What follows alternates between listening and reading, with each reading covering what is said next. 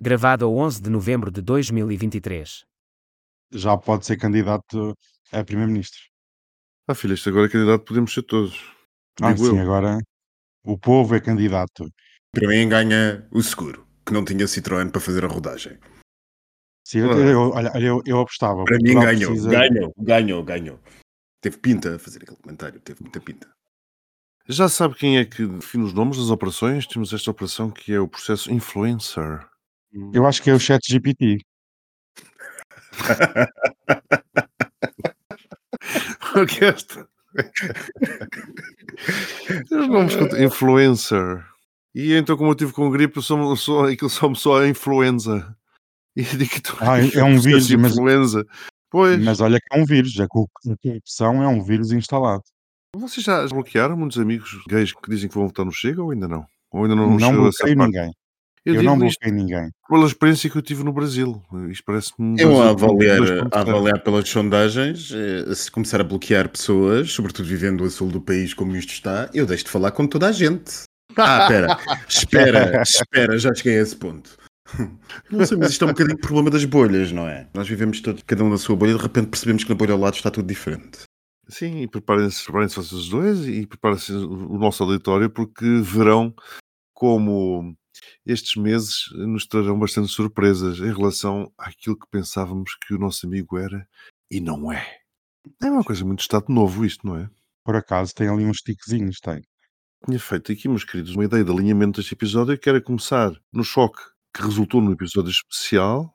Mas espera, mas vamos falar disso outra vez. Não, não, não, não. Isto Ah, é mais ou menos um- uma linha, talvez, e depois o amadurecimento de ideias a que fomos sujeitos. Portanto, todos nós fomos para a cama naquela noite amadurecer e fomos, temos vindo a amadurecer desde então. E depois apanhámos, começaram as reações, nomeadamente internacionais. É curioso que nós não estamos a falar muito nas reações internacionais, mas houve bastantes.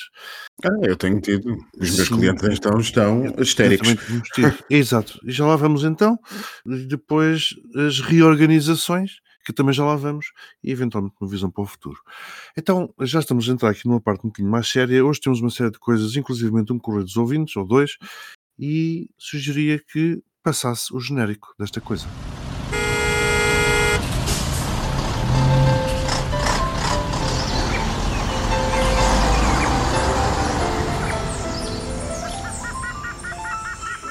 Triangulação do círculo. Então, bem-vindos de volta. Começando com as apresentações, o meu nome é Miguel Agramonte, sou o provocador barra moderador barra qualquer coisa que queiram hum, neste episódio, que é o centésimo octagésimo quarto da triangulação do círculo. Estou a falar-vos de Aveiro. E o meu nome é Max Spencer Donner e estou em Faro.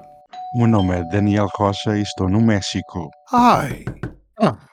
Mas isto é Oh, agora já é a segunda vez que isto acontece, Então, nós estamos em Portugal e ela ia sair. Histórico, Ah. histórico. Então, mas, mas não é. Mas espera, o México é muito grande.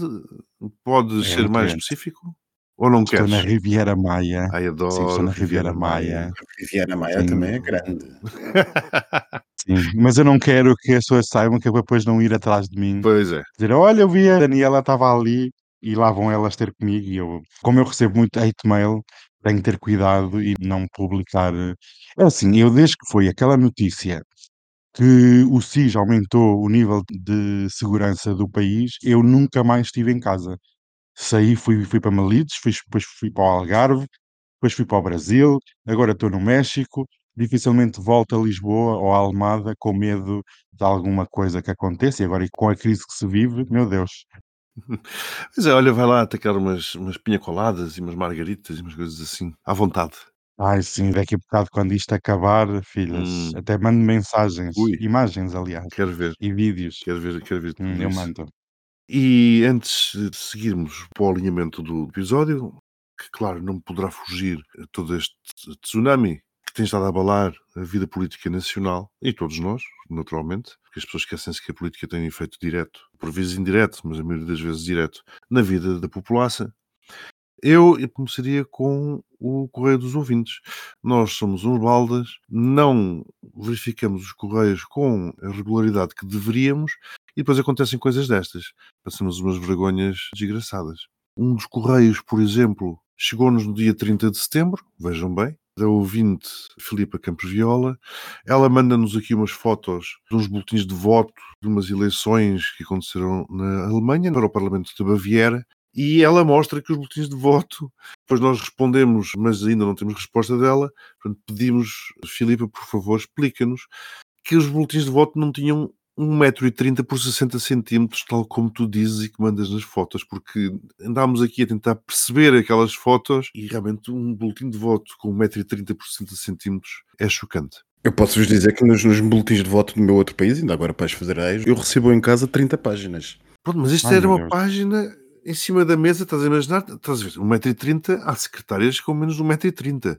Meu querido, se eu 1,30m pusesse as 30 páginas juntas, era mais de 1,30m. Pois, Para pronto. nós que estamos habituados, para nós, cá em Portugal, que estamos habituados a um boletim, literalmente um boletim, porque uma coisa pequenina, é que dobramos em quatro, é incrível, mas sim, estes países têm algumas coisas muito estranhas. No dia seguinte, dia 1 de outubro, recebemos o e-mail da Renata Della Torre. Vejam bem, isto é que eu digo há mais de um mês, isto é uma vergonha, a pedir-nos a divulgação de um estudo em que ela está a fazer, ela é estudante de mestrado da Universidade da Beira Interior, e está a fazer eh, um estudo em Psicologia Clínica e da Saúde por aquela mesma universidade. E a dissertação é sobre experiências de liderança de pessoas LGBTQIA+, em contextos organizacionais, e respectivo impacto no bem-estar psicossocial. Ela pede-nos que divulguemos o estudo. Portanto, no descritivo deste episódio, no final, vai o link para o formulário que ela pede que seja preenchido. E basicamente o que ela pede é que pretendem explorar como é que líderes, barra coordenadores, barra pessoas do topo das suas carreiras, que atuam ou atuaram nos seus contextos e organizações específicos, negociam as suas identidades e práticas, navegando numa cultura eminentemente heterossexista, analisando implicações na saúde e no bem-estar psicológico. Portanto, ela apela a que se tu tiveres mais de 18 anos de idade e que exerças ou exerceste uma atividade de liderança, barra coordenação, barra topo de carreira em qualquer tipo de organização e que te identifiques como LGBTQIA+, preenchas, por favor, este questionário. Ah, Este estudo, quando ela- O Miguel vai preencher. O Miguel vai preencher. Não, não, já preenchi. Este estudo, e acho que qualquer um de vocês também deveria preencher. Este estudo, claro, ela, ela an- anunciou isto no 1 de outubro. Estamos a gravar isto no dia 11 de novembro, passado um mês e 10 dias. Ela diz que está com pouca participação e, infelizmente, terá de ser preenchida até dia 15 de novembro, ou seja, daqui a 4 dias, o que é.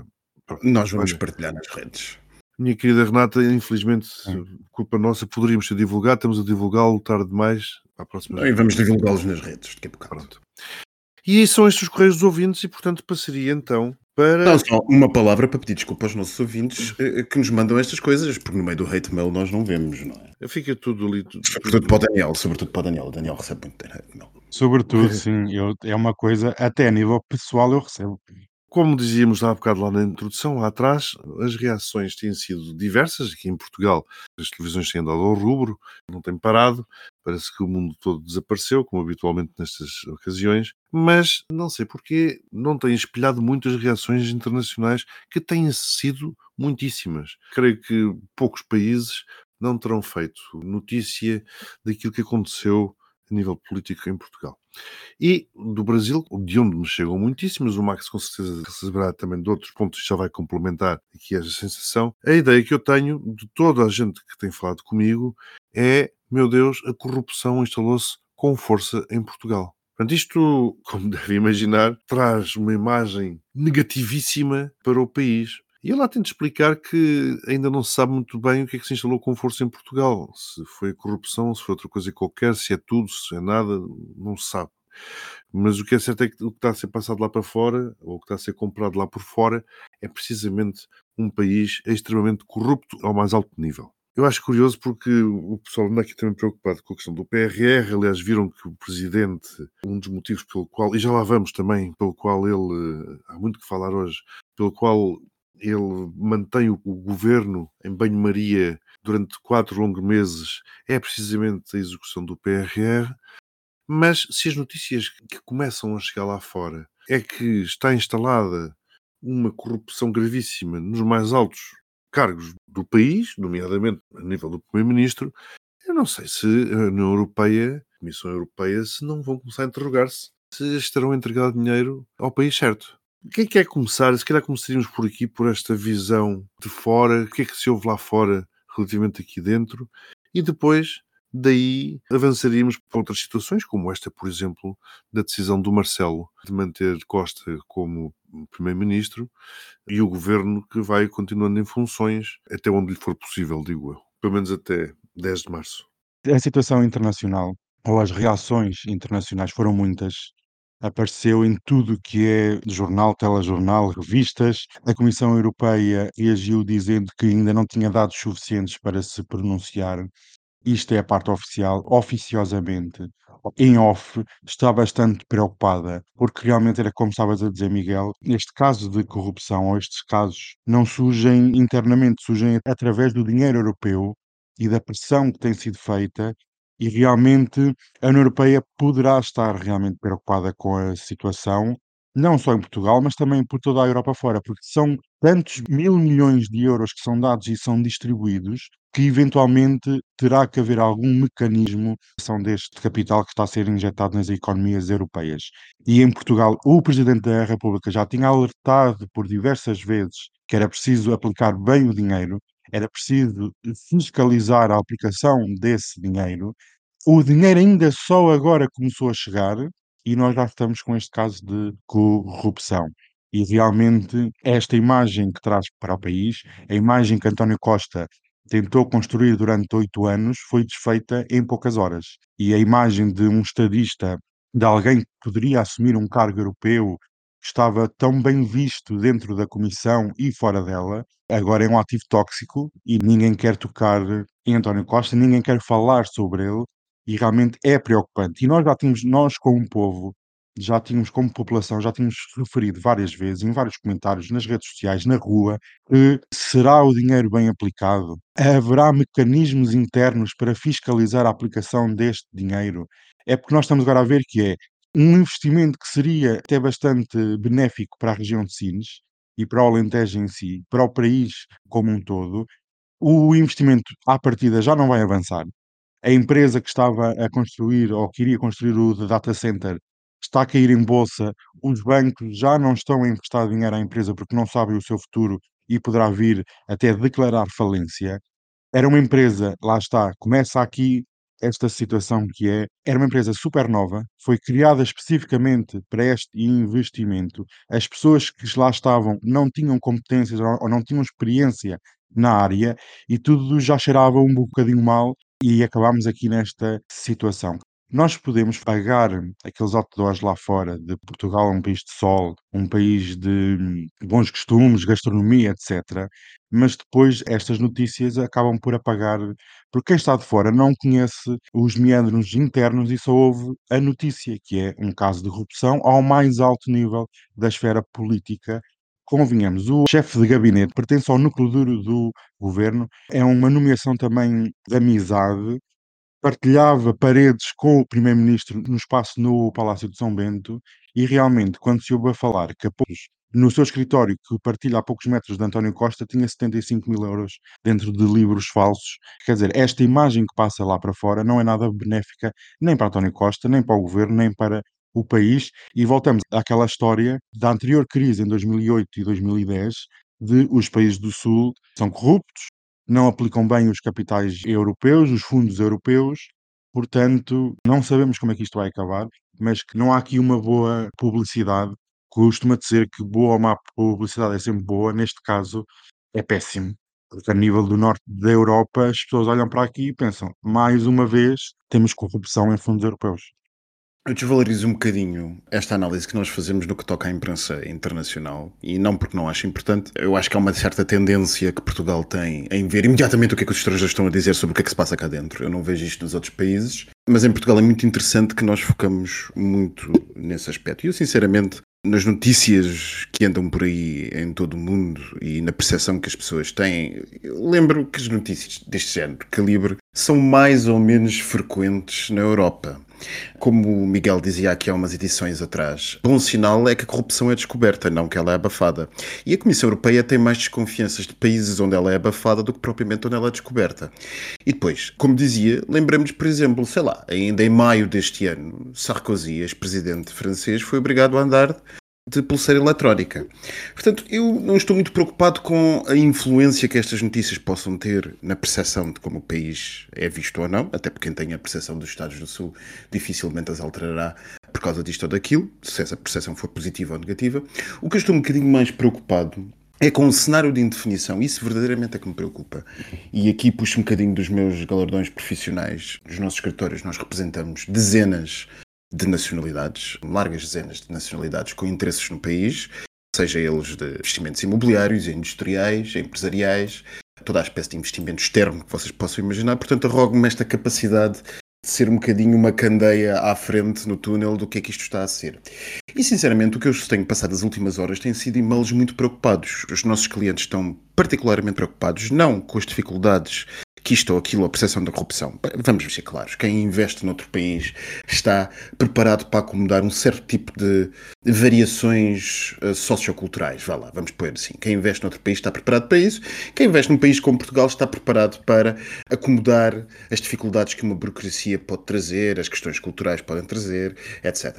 Mas o que verdadeiramente está a preocupar todas as pessoas e o que nos deve preocupar como cidadãos é que o investimento internacional está num contexto de contração, e eu dizia isto no nosso episódio extra, eh, há uma contração do investimento internacional generalizada, há uma recessão a entrar em força na Europa, e por isso é que o orçamento era importante entrar, porque o orçamento traz, o orçamento aporta uma quantidade não negligenciável de investimento público, se for executado, que lá está, mas relevante. E o investimento internacional privado está neste momento a contrair-se e está neste momento a ficar enervado com a situação do país. Porque recordemos, nós nos últimos meses, fruto de variedíssimas alterações legislativas que fomos fazendo, cortámos o apelo do investimento internacional, e eu não estou a questionar se positivo ou negativamente, estou a dizer que isto é um facto. Cortámos ferozmente o apelo português ao investimento internacional. Havia muita gente que era motivada por um certo tipo de vantagens e disponibilidade fiscal, por exemplo, portuguesa, que neste momento não o está a fazer. E não o está a fazer, e nós cometemos parece-me, o erro de darmos um tiro no pé, que é lutar contra o investimento numa altura em que o investimento se está a contrair. Ora, se juntarmos a isto uma crise política e uma crise de indefinição, em que não vamos ter decisores políticos, vá lá, até Vamos e venhamos. Até setembro de 2024 não vamos ter nenhum governo propriamente em efetividade de funções. Vamos ter ali um, uns senhores a tomarem conta do poder a partir de março e depois, a partir de março, não a partir de abril. Depois mete-se o verão, que já sabem como é que isto é a Portugal, não é? Não há secretário de Estado, é preciso nomear secretário de Estado. Secretário de Estado deve nomear em junho e depois a minha gente mete férias e voltamos em setembro com os mesmos problemas de sempre. Portanto, está aqui um ano perdido. E isto, sinceramente, é que nos devia enervar enquanto cidadãos. Durante um ano, nós não vamos ter ninguém para decidir, nem ninguém para atuar. Ora, o que este escândalo nos mostra é que quem quer investir no país tem dificuldades e 3,5 mil milhões de euros. É um investimento que não aparece todos os dias. Isto não é comprar uma casa na Quinta do Lago, nem na Baixa de Lisboa. São 3.500 mil milhões de euros. Portanto, é o tipo de investimento que o país precisa. E se a coisa que este investimento nos mostra, que este escândalo todo nos mostra, é que quem quer investir seriamente no país enfrenta numerosíssimos problemas, desde logo burocráticos, de articulação administrativa e de tudo é, lá tudo é lento. E, portanto, criamos, sobre todo este cenário que gera de si mal, um contexto de contração de investimento motivado por políticas impostas pelo país ou por questões de aparente dificuldade, instabilidade política, e nós temos um cenário péssimo. Nós temos uma contração da economia acelerada, provavelmente nos próximos trimestres. Um outro ponto onde eu também queria ir tem a ver com a decisão de Marcelo Rebelo de Sousa, porque nós no episódio extra ainda não sabíamos, aliás, deixámos isso precisamente para este episódio, ainda havia muita água para passar por baixo da ponte, e ainda há. E o, o que eu gostaria também de ouvir era a opinião, a vossa opinião, acerca da justificação do Presidente da República de que as eleições que deram origem ao governo missionário foram muito personalizadas em Costa, e, portanto, com isso, ele valida a decisão de dissolver a Assembleia da República após a admissão de António Costa. Portanto, este é um dos pontos dos vários que ele foi apresentando. Aliás, gostava de saber, como disse, a vossa opinião acerca dos vários pontos que ele apresentou. E eu também me pergunto qual é que poderá ser agora a motivação e a disponibilidade mental de Costa para ser Primeiro-Ministro em plenas funções durante quatro meses que se prevêem duros. E até me interrogo eh, se não terá sido esta a gota de água que terá feito Costa decidir eh, abandonar isto. que ele teve anos extenuantes de governação, primeiro por causa da pandemia, aliás, o próprio Marcelo referiu isso, depois a guerra, que começou a Rússia contra a Ucrânia, agora já está estendida a Israel e à Palestina, e acima de tudo sem perspectivas de um futuro de governação normal. Portanto, ele olha para a frente, vê dois anos que lhe faltariam, ou haveria dois anos que lhe faltavam para concluir a sua governação, e ele poder-se-ia interrogar: caramba, que tipo de governação é que eu poderei fazer aqui? E, portanto, saindo desta forma, será que ele não se libertou do pântano, como dizia Guterres aqui há uns tempos? Mas este é um pântano externo, portanto, aí discordo das palavras de Montenegro. Portanto, não se iria ele do pântano e ainda deixando um possível ónus para o Ministério Público da forma como as coisas foram feitas? Realmente é muito interessante teres tocado neste ponto, Miguel. A minha sensação era que António Costa já não queria governar, estava aqui apenas a fazer um favor.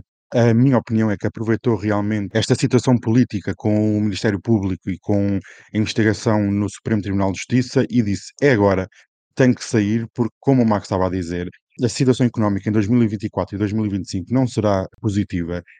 Existe condial na economia europeia e mundial nós vemos questões económicas na China preocupantes e se a China não consome, os europeus também não produzem. E realmente ele pensou: espera lá que a situação poderá piorar, eu vou ter que lidar com uma economia pior do que aquela que herdei em 2021 e aproveitou para sair pela porta pequena com esta ajuda da suspeição. Que poderá, desculpa, que poderá transformar-se em porta grande se ele for inocente, não é? Vamos lá ver uma coisa. Eu acredito que o governo, independentemente da suposta ou da possível investigação pelo Supremo Tribunal de Justiça, o governo iria cair de qualquer forma. Não é normal que um chefe de gabinete esteja a ser constituído arguído e investigado, um ministro que também está a ser investigado, outros membros do seu inner circle, do seu núcleo duro, o governo ia cair de qualquer maneira. Não ia existir confiança política para aguentar e ele aproveitou, em poucas horas aproveitou assim, olha, vou já sair e vou pôr aqui um ponto final nesta situação. Até porque ele avisou logo que não se ia recandidatar e libertou-se deste possível pântano, como estavas a referir. E eu muitas vezes tinha a sensação que António Costa estava apenas a fazer um papel de gestor do dia a dia. Desculpa, nós muitas vezes até comentávamos entre nós, mas, mas será que o Costa não vê? Porquê é que ele está a tomar este tipo de decisões? Dissemos-lo aqui várias vezes na triangulação. Será que ele não quer ser Primeiro-Ministro? Será que ele está a fazer isto de propósito? Porque parecia que havia determinado tipo de decisões e de inações que, enfim, nos levavam a concluir que ele realmente não queria estar, eh, queria ser demitido, quase. É verdade, é verdade. Havia esse sentimento. Eu, durante longos meses, nós vimos que António Costa delegou a ação política para os seus ministros, andava na Europa, andava por outros lados, não tinha paciência, fartou-se da situação política e já sonhava com outros voos. Era a sensação que eu tinha e nós aqui já falámos disso amplamente. E realmente foi um momento-chave de espera lá, vou aproveitar um parágrafo vago do Ministério Público e vou já sair e vou deixar a batata quente a quem vier a seguir, porque a batata quente terá que existir. E nós vamos analisar os dados económicos. No início do ano, nós tínhamos um crescimento acima de 3%. Neste momento, no último trimestre, dados que saíram já vai em 1,9% e a previsão é que no final do ano chega perto de zero.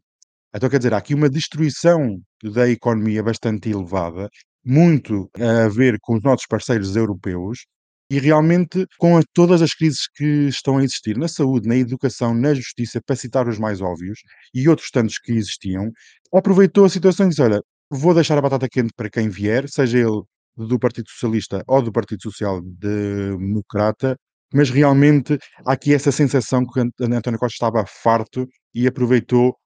Nós sempre pensámos, e eu sempre pensei nisso, que a saída seria após as eleições eh, europeias. Iria aproveitar aqui algum mau resultado para dizer o povo já não confia em mim, eu vou sair, adeus até amanhã. Voltando ainda à questão que também estavas a colocar, que manter António Costa como primeiro-ministro até janeiro, porque acho que a Assembleia vai ser dissolvida a partir de 14 ou 15 de janeiro de 2024. Quer dizer, não é benéfico para ninguém. Mas depois tem que continuar em funções até março, não é?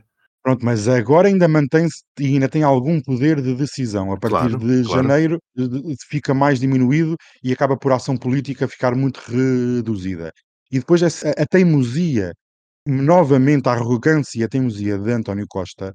O António Costa é um político muito hábil e vimos isso desde a tomada de poder, quando depois António José Seguro e depois foi primeiro-ministro. Mas a teimosia e a arrogância, que é manter, por exemplo, Galamba no Ministério, quando já é arguído, quando está a ser investigado, quer dizer, isto não é nada benéfico nem para o governo, nem para a democracia, nem para o próximo líder do Partido Socialista. E realmente esta tentativa de o Presidente da República, que mais uma vez, eu, eu dou aqui uma nota que é, António Costa seria um novo Cavaco, que é, ia ser um dos políticos com um percurso mais longo. Acabou por não ser Cavaco, pode ser Sócrates. Nós vimos um Montenegro que iria sair, ou toda a gente apontava a sua saída após as eleições europeias e ser substituído por Passos Coelhos, e agora ele pode ser ele próprio um Passos Coelho. E tivemos um Presidente da República que toda a gente dizia que estava lelé da cuca, e agora teve o seu momento histórico e fica como um grande estadista Uma coisa nação. não invalida E a outra. Uma coisa não invalida e- a outra. Desculpa interromper-te. em apenas 5 horas, isto durou uma terça-feira de manhã, apenas 5 horas a política nacional mudou de pernas Sim, para o e ar. acima, e acima de tudo, um Presidente da República que eh, já tinham vaticinado como não tendo nada que fazer até ao final do seu mandato, Exatamente, com com a maioria do, do exatamente, Costa. Miguel, exatamente. Pronto, Até nós, já, até nós já tínhamos referido aqui várias Claro. vezes, em on e em off, que este mandato do Presidente da República ia ser, eh, pronto, um passeio no parque, porque ele adora passear pelos jardins e por Lisboa, mas que não havia muita coisa Sim, e que não iria ter muita coisa para fazer, ia ser, pronto, gerir a situação política e avançar.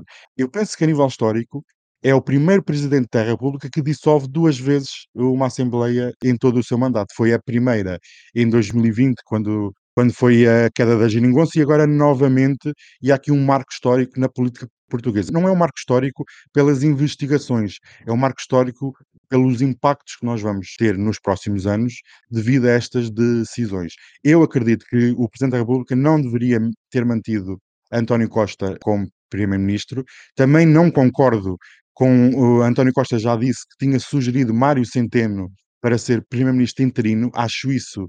Como é que um país sente e aí demonstra que o Banco de Portugal não é isento, não está independente e está preso a políticas partidárias, porque isto realmente devia haver aqui uma investigação de até que ponto Mário Centeno, em sua independência que tem que ser exercida no Banco de Portugal, com esta nomeação, ou possível nomeação de António Costa de Mário Centeno para Primeiro-Ministro interino, não há aqui um. Enfim, este país, eu, eh, eu acredito que isto é um esgoto a céu aberto, devia ter uma cultura democrática e uma cultura política bastante diferente. Eu Mas não pronto. vou, não vou pegar no nome de Centeno em, em particular, vamos passar já a palavra ao Max, porque o tempo também passa, mas recordo-te que o Reino Unido, enfim, é- não é tido como um país do terceiro mundo, pelo menos por alguns, tem tido uma série de primeiros-ministros, uns atrás dos outros, sem haver uma única eleição. Max? E depois também acho que esta questão criada, e eu desculpa lá, Daniel, esta questão criada com Mário Centeno é absolutamente, é uma não questão. Quer dizer, ah, e tal, um código de conduta do, do governador de Portugal. Os governadores não são obrigados a absolutamente nada que extravase as suas competências, ou por outra, absolutamente nada que vá para além das suas competências. É no exercício das suas competências é que têm que manter uma isenção absoluta e nos termos do Código de Conduta puxar mais pela União Europeia do que pelo Estado de onde vêm ou que representam no Comitê Central de, de Governadores Centrais do BCE. Portanto, está-se a criar uma não questão com a história de Mário Centeno. Mário Centeno é livre de a qualquer momento abandonar o posto que tem e e simplesmente prosseguir outra carreira que entenda prosseguir. Era só o que faltava. Um, o governador de um banco central não está limitado em absolutamente nada na sua vida para além de ser governador do Banco Central. O que não pode é, nas suas funções, e parece que isto agora uma pessoa é governador do Banco Central, fica para sempre governador do Banco Central, nas suas funções, executar outra qualquer tarefa que não implique zelar pelo melhor para a União Europeia. Ninguém diz o mesmo, caso não seja governador do Banco Central. Portanto, isto é uma não questão. Eu gostava de ir, uh, já que o Daniel falou bastante sobre a, outra, a segunda questão que o Miguel colocou, eu gostava de ir à primeira questão que o, que o Miguel colocou, que foi a questão do discurso, e propriamente do que Marcelo Rebelo de Sousa disse ao país. Eu, como acho que grande parte do país ouvi com atenção aquilo que foi dito naquela noite, e acho que o discurso de Marcelo é histórico, por variedíssimas razões, e essas razões não são necessariamente positivas nem negativas, mas por variedíssimas razões, e eu dividiria o discurso em duas partes. Uma primeira parte que me parece histórica e em que Marcelo Rebelo de Sousa acusa a pressão do inédito que esta situação tem por ser levada a cabo pela justiça. Para bom entendedor, meia palavra basta. Há ali um claro encostar do Ministério Público à parede. Quando se diz espera-se que esta investigação seja rápida, Muita gente diria que isto é uma interferência inaceitável num pilar autónomo e independente do poder do Estado. Pois, enfim, estamos numa altura em que, pelos vistos, há interferências de um lado ao outro e, portanto, já não sei sinceramente o que é que é legítimo e o que é que não é legítimo, mas parece-me que é uma primeira vez absolutamente histórica um presidente falar com o país e dizer o que quer que esteja a acontecer na administração da justiça é bom que seja rápido. E não, e não é aquela história de sempre dizer à justiça o que é da justiça, à política o que é da política, esperemos por conclusões. Não, não, não, não. Aquilo foi claramente um puxar de orelhas e um encostar à parede. Vocês o que quer que estejam a fazer, sejam no rápido.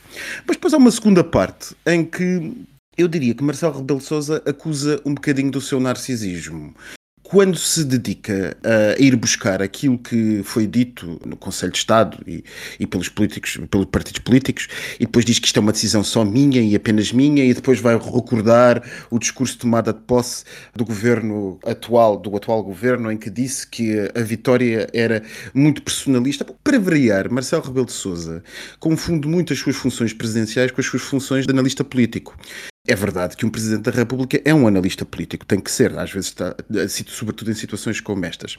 Mas há uma diferença entre nós fazermos análise política no telejornal domingo à noite e nós fazermos análise política em frente a um país inteiro para mostrarmos como é que vamos dissolver uma Assembleia da República. Os critérios do Sr. Presidente não deveriam ser colocados deste modo. E o Sr. Presidente vir-nos dizer que dissolve o Parlamento dissolve a Assembleia da República, porque a vitória foi profundamente personalista, é um absoluto aborto jurídico vindo de um professor constitucional. E não, eu não estou a dizer que as pessoas não representem como tal e estou a ser jurista e obcecado por regras, nada disso. A Constituição tem uma razão de ser. E a Constituição estabelece o critério de obediência à maioria parlamentar como forma como garantia de estabilidade jurídica e política e de Estado de um país. Nós não podemos abrir este precedente gravíssimo que nem Jorge Sampaio se atreveu, ainda que estivesse sob a pressão toda da sua zona política, nós não podemos abrir este precedente, levemente, de dissolver um Parlamento, ou uma Assembleia da República, para ser correto no termo, dissolver a Assembleia da República por considerarmos que a vitória que o partido teve é personalista. No contexto pós-modernista em que vivemos, em que tudo é individualizado e tudo é rede social e toda a gente vinga por si e que realmente um político tem em si, sobre os seus ombros, o poder que lhe é transmitido pela imagem que vem na sequência da imagem que ele deu, então, de hora em diante, tudo será assim. Então, se calhar, nem valia a pena ter parlamento. Portanto, parece-me que Marcelo Rebelo de Sousa, ao dissolver a Assembleia da República, se quisesse ser correto e se tivesse sido uh, obediente àquilo que são os critérios constitucionais, como muitos constitucionalistas já vieram dizer, deveria ter dito que, por exemplo, estava claramente afetada a estabilidade institucional do país e que não havia crença na capacidade deste governo e desta Assembleia da República vir a produzir um governo que fosse aceite pela comunidade política e tido como estável para a estrutura institucional do país. Isto é que Marcelo Rebelo de Sousa devia ter dito. O que Marcelo Rebelo de Sousa fez foi um exercício de narcisismo a dizer eu tenho razão porque eu disse que isto era uma vitória de um primeiro-ministro e como eu disse que isto era uma vitória de um primeiro-ministro, este primeiro-ministro demitiu-se, nada disto, eu mando tudo ao ar porque não é assim, Sr. Presidente. Não é isto que a Constituição diz. Portanto, Marcelo Rebelo de Sousa abriu um perigosíssimo precedente e, portanto, eu dividiria este discurso em duas partes. Uma primeira, em que Marcelo Rebelo de Sousa abriu um precedente que não sei se será grave ou positivo, mas que era que se impunha naquilo que aconteceu, porque aquilo que aconteceu é de facto grave e não nos esqueçamos daquilo que dissemos aqui no extra. Se isto tudo não tiver fundamento, como cada hora que passa começa a, podemos cada vez mais achar que não tem, ou que tem duvidoso fundamento, então o que se passou é muito, muito, mas mesmo muito mais grave do que um país ter um ministro corrupto. Se tiver fundamento, tem que ser o mais rápido possível. E a segunda parte deste discurso, que para mim foi um exercício de narcisismo à Marcelo.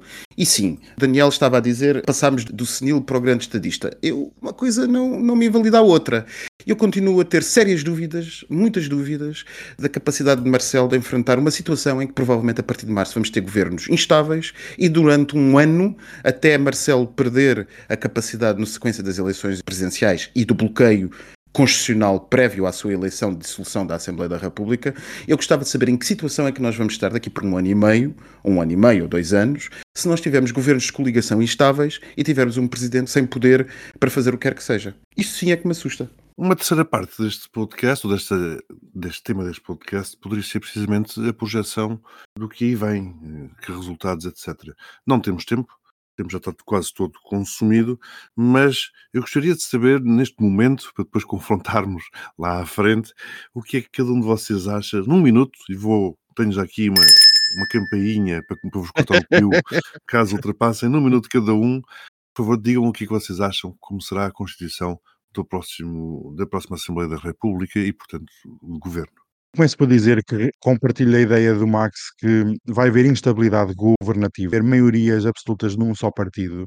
Vai ser extremamente difícil eh, conduzir a ação política numa situação económica, política e geopolítica mundial complicada e complexa e que, para quem já pensa que estas eleições já estão ganhas, quer à esquerda, quer à direita, engane-se. Quatro meses é demasiado tempo em política e tudo pode acontecer e muita coisa vai acontecer.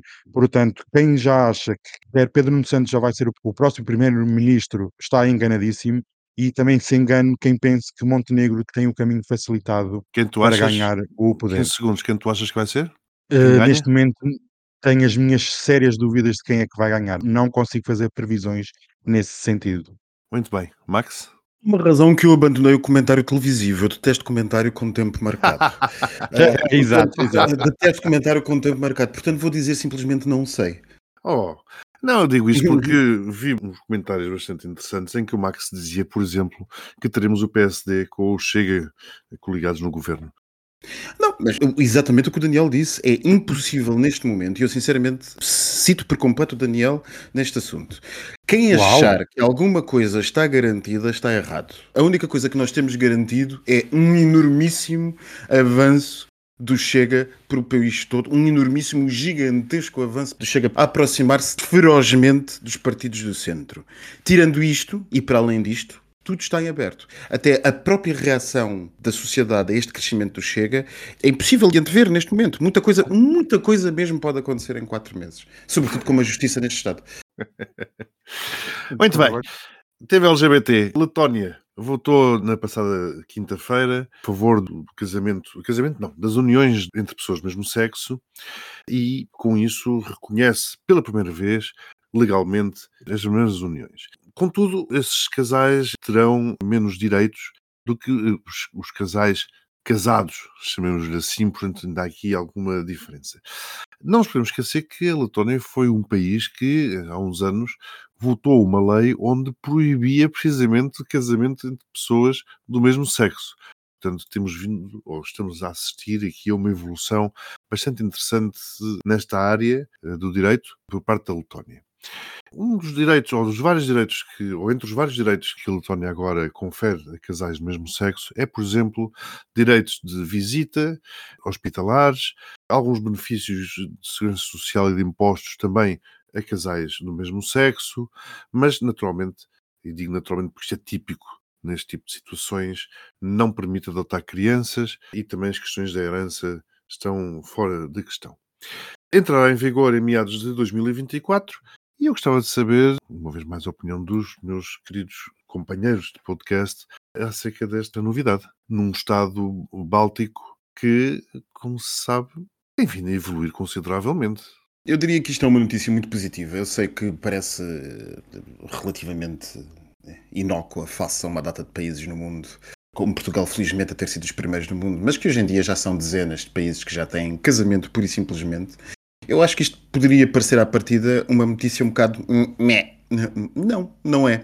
É um exemplo perfeito, uma vez mais, como tantas vezes temos dito aqui, como tem sido sentido nos países do Báltico, sobretudo no pós-guerra Ucrânia, não está esquecida, tem sido sentida uma tendência para, de uma vez por todas, escolher de que lado da barricada que se quer estar.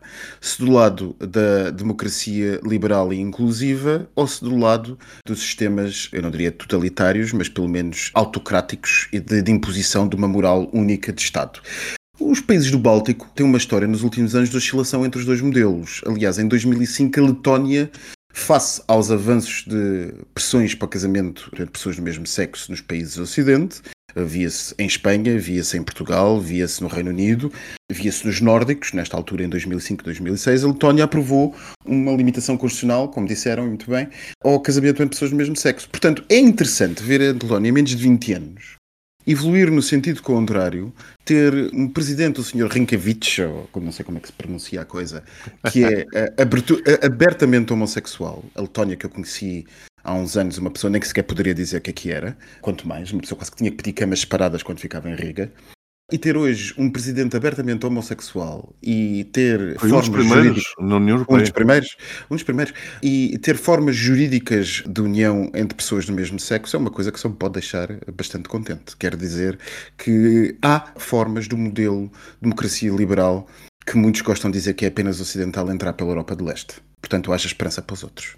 E realmente concordo com a posição do Max. No meio de tanta notícia, podia parecer, eh, mas é uma boa notícia. É um passo, é um caminho, é uma conquista e a luta ainda não acabou e venham mais.